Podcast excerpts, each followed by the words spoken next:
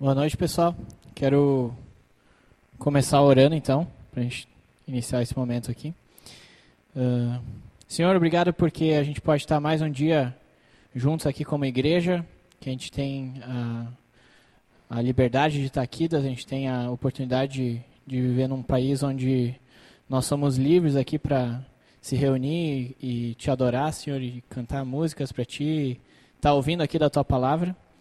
E o que eu peço Agora é que tu venha falar aqui com a gente através de mim, Senhor, que eu não não seja eu aqui falando, mas que tu esteja aqui me usando, Senhor, para falar com a gente. Em nome de Jesus eu oro. Amém. Uh, muito bem. A minha pregação, ela não está muito conectada com esse tema ali, né? Conectados.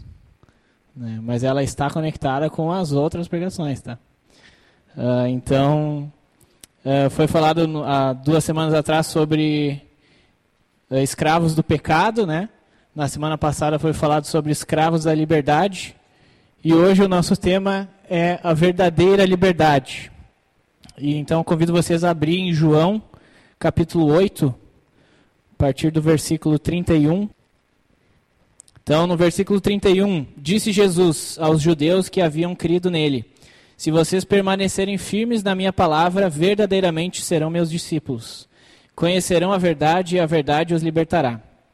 Eles lhe responderam: Somos descendentes de Abraão e nunca fomos escravos de ninguém. Como você pode dizer que seremos livres? Jesus respondeu: Digo-lhes a verdade: todo aquele que vive pecando é escravo do pecado. O escravo não tem lugar permanente na família, mas o filho pertence a ela para sempre. Portanto, se o Filho os libertar, vocês de fato serão livres.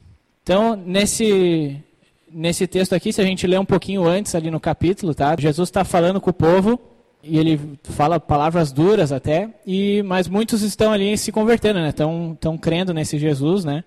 Havia muita dúvida no povo judeu se Jesus era mesmo o Messias, né? Que eles estavam esperando. Uh, mas então, antes do versículo 31, Muitos judeus ali tinham, então, acreditado no que Jesus estava falando. Uh, mas entre esses judeus haviam alguns fariseus, né? E eles tinham sempre o objetivo de tentar achar alguma coisa nos discursos de Jesus, nas, nas parábolas, alguma coisa que ele falava, que fosse alguma prova suficiente para prender Jesus. Porque os fariseus, eles não, não acreditavam que Jesus era o Messias, né? Então eles estão ali e eles questionam né, Jesus de, desse versículo 32, onde diz: Conhecerão a verdade e a verdade os libertará. Jesus ele começa direcionando esse, essa fala dele aqui para aqueles que creram nele. Ele diz no verso 31 e 32: Se permanecerem firmes na minha palavra, conhecerão a verdade e a verdade os libertará. E esses fariseus, eles logo relacionaram, então, essa liberdade que Jesus estava falando, simplesmente como sendo o oposto da escravidão. Né? Eles levaram, então, para esse, esse lado físico da coisa. E até, uh, eu tenho a impressão que eles ficaram até meio indignados assim com Jesus, porque no versículo 33 eles, eles perguntam, como pode tu dizer uma coisa dessa? Né? Como pode dizer que a gente vai ser livre?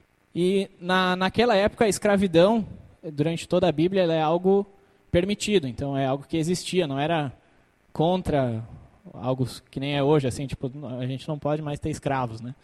Uh, mas principalmente a realidade do povo judeu não era essa coisa que a gente normalmente quando a gente ouve escravos a gente relaciona com um trabalho pesado, o cara lá maltratando o pessoal e aquela coisa cruel e tal, né? Porque na, no livro de Êxodo, capítulo 21, a gente tem várias leis que são específicas para esse tratamento dos judeus com seus escravos.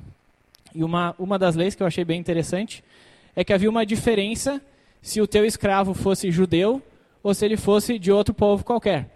Então, se tu comprasse um escravo judeu, tu poderia ter ele como teu escravo por no máximo seis anos. No sétimo ano, esse escravo ele era livre, sem pagar nada, sem dever nada para ti a não ser que ele quisesse voluntariamente continuar sendo teu escravo. Então tu poderia ter a, a propriedade da vida dele para o resto da vida, né? Mas isso era uma escolha dele. Já com outros escravos que fossem de outros povos, se tu comprasse esse escravo, ele era teu e ninguém te tirava. Tu podia vender e tal, como tu quisesse, mas ele não tinha essa, esse direito de depois de, de seis anos, no sétimo ano, ele se tornar livre. Uh, então a, a, realidade que esses fariseus tinham não era essa coisa tão, tão ruim assim como a gente pode pensar.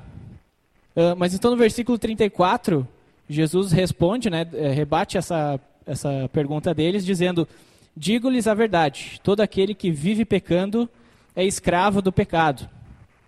E quando eu comecei a, a pensar sobre essa, essa pregação, eu, eu tive a, a, impressão assim de que parece que a gente tem uma necessidade, entre aspas, assim, né, de ser escravo de alguma coisa. Então parece que a gente está sempre buscando alguma coisa para nos escravizar. E pode ser alguma coisa física, pode ser uma pessoa, pode ser um negócio emocional, sei lá, né? Várias, várias possibilidades aí. E eu me lembrei de quando eu era criança eu nunca fui um cara, eu, eu fui meio tardio assim no, nos videogames, né? Então eu ganhei o meu, meu primeiro Play 1, eu ganhei quando eu tinha 10 anos.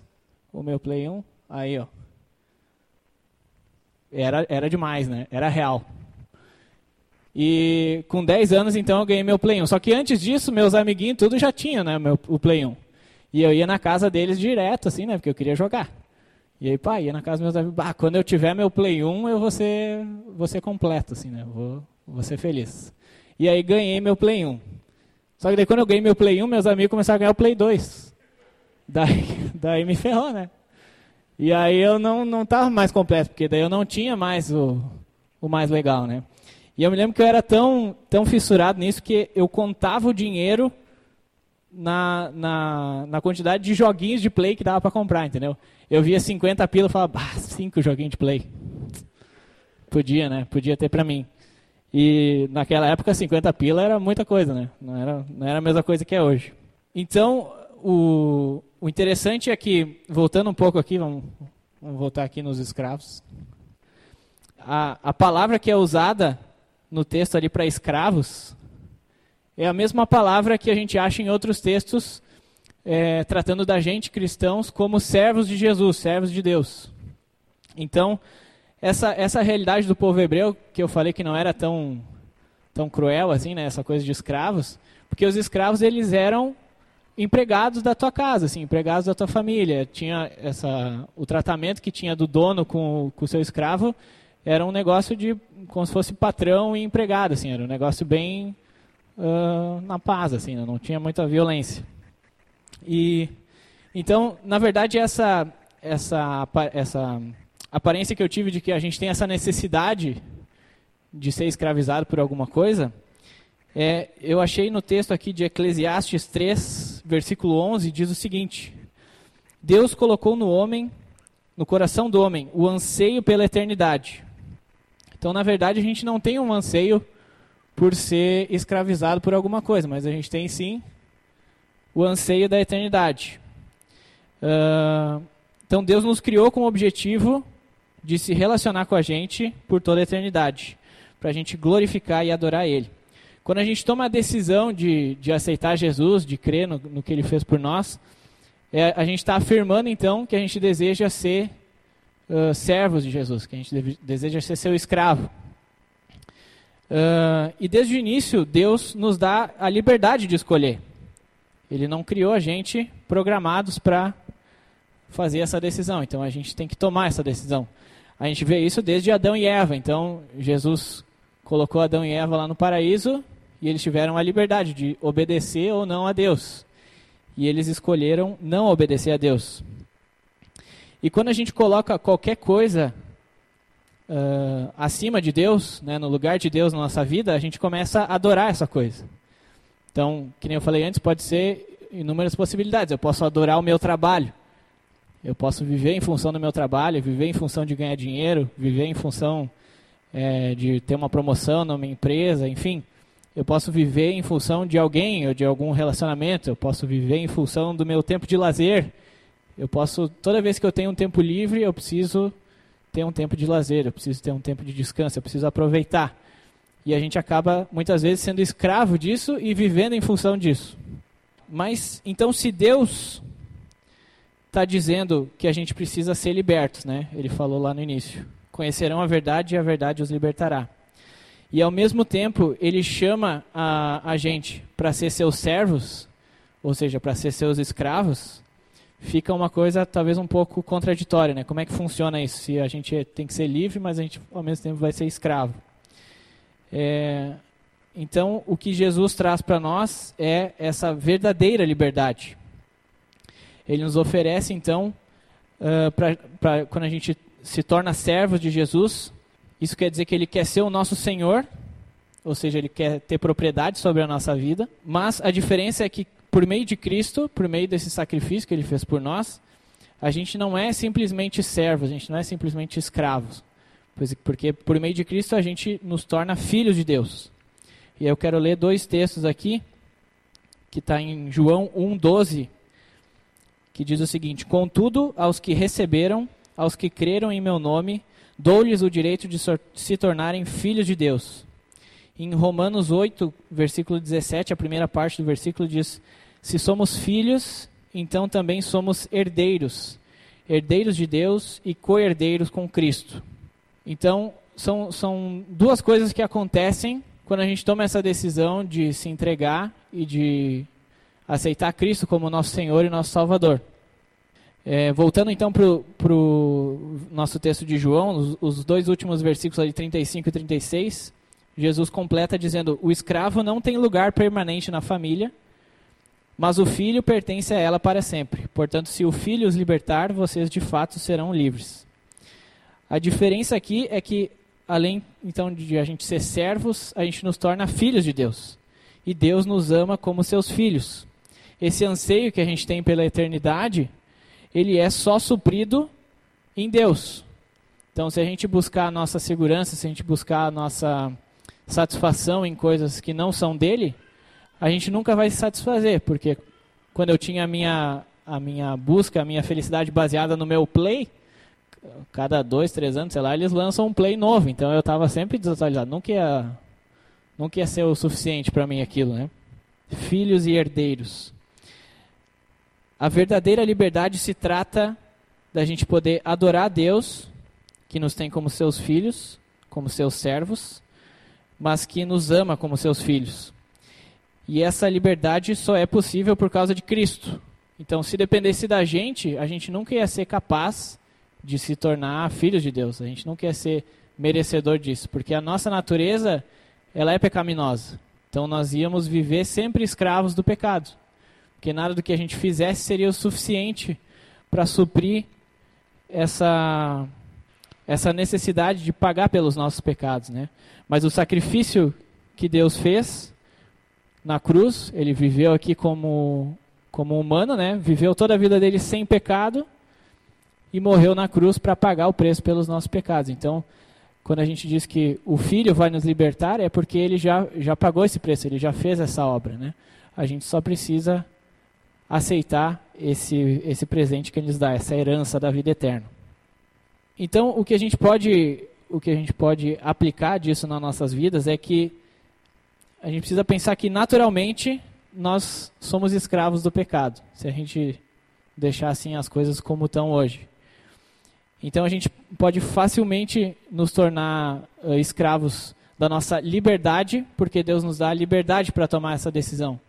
E o início do, do texto, no versículo 31, ele dá uma, uma, um mandamento, digamos assim, que a gente, às vezes a gente, acho que foi falado nas últimas pregações também, de que às vezes a gente aceita Jesus só como nosso Salvador.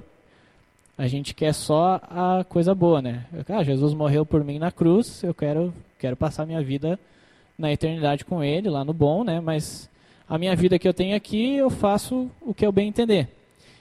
E lá no verso 31, Jesus diz que se vocês permanecerem firmes na minha palavra, verdadeiramente serão meus discípulos. Então, para a gente ser esse, esse discípulo verdadeiro, não é só aceitar, não é só dizer assim, eu, eu, eu aceito Jesus na minha vida, mas a gente precisa nos manter firme nessa palavra, a gente precisa seguir a palavra de Deus, o que ele deixou aqui para nós. Cristo é essa verdade que nos liberta, e por meio do seu sacrifício, nós nos tornamos filhos de Deus e herdeiros da vida eterna. Deus quer que nós sejamos seus servos, mas Ele nos, ele nos ama como filhos. O que eu queria deixar aqui, que são algumas, algumas perguntas para a gente debater na célula, tá? algumas perguntas para a gente refletir, é que a quem ou a que você tem servido? Deus toma o lugar de Deus como Senhor da sua vida? Você tem sido um verdadeiro discípulo de Deus, se mantendo firme na sua palavra? E você tem dado mais valor para coisas terrenas e passageiras? Ou tem dado valor à herança de Deus, à vida eterna? Então, vou orar para a gente encerrar.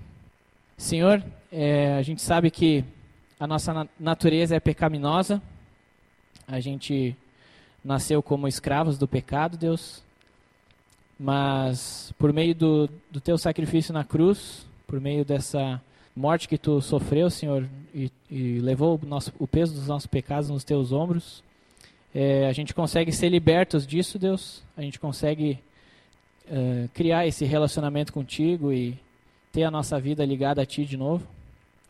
E o meu, meu desejo para a gente aqui é que a gente é, consiga uh, achar na nossa vida quais são as coisas que estão nos escravizando, Senhor, quais são as coisas que a gente está deixando é, tomar o teu lugar, Senhor, que a gente está adorando essas coisas uh, em vez de te adorar, Deus, em vez de te, de te servir, e que a gente consiga enxergar isso e mudar essas coisas, Senhor, na nossa vida.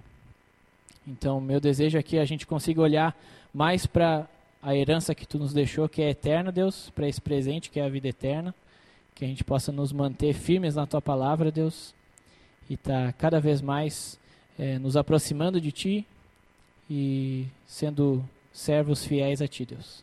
Em nome de Jesus eu oro. Amém. Boa noite a todos.